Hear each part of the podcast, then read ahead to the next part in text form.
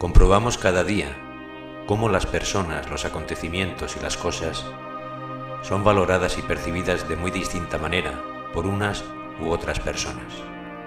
El mismo hecho, la misma cosa es percibida y valorada en alto grado por una persona, mientras que para otra no tiene ni respuesta ni representa valor alguno. Y cada uno cree estar en la verdad según su apreciación.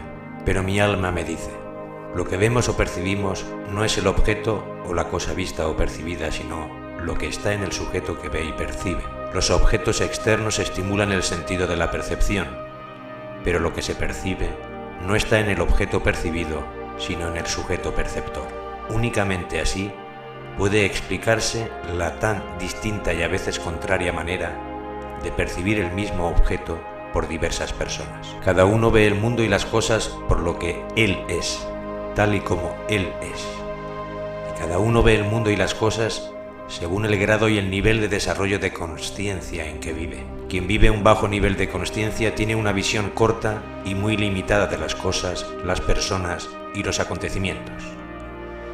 Y el juicio que hace sobre ellos también es elemental y primario. La percepción y el juicio de las cosas no puede estar más allá que el desarrollo del sujeto que percibe y juzga. La calidad de la visión no está en el objeto que se ve, sino en el desarrollo y perfección del ojo que ve. Ya lo dijo el poeta español, en este mundo, Señor, nada es verdad ni es mentira. Todo es según el color del cristal con que se mira. Es verdad aquello de que si tu ojo está limpio, todo tu ser estará iluminado. Pero también y más todavía, es verdad que si tu ser está iluminado, tu ojo será claro para ver y todo lo verás con limpieza. Pero no debes caer en un angelismo fácil, cándido y absurdo. Aquello de que todo el mundo es bueno es cierto y es falso. Es cierto si sabes ver y comprender que cada uno es en el fondo de sí mismo imagen del Creador en lo que es su naturaleza básica y esencial interna. Pero las personas no suelen vivir por lo que son en su ser interno, por ignorancia u olvido. Es falso, en cambio, si se ve y se juzga a la persona por su comportamiento, que es lo que habitualmente suele juzgarse. Y es justamente entonces cuando es aplicable lo dicho anteriormente. Ocurre entonces que las personas al juzgar a otros suelen proyectar sus ideas, intenciones y hábitos de ser y pensar en lo que ven y juzgan de los demás, lo cual no quiere decir que debas caer en la errónea y absurda candidez de pensar y decir que lo negro sea blanco.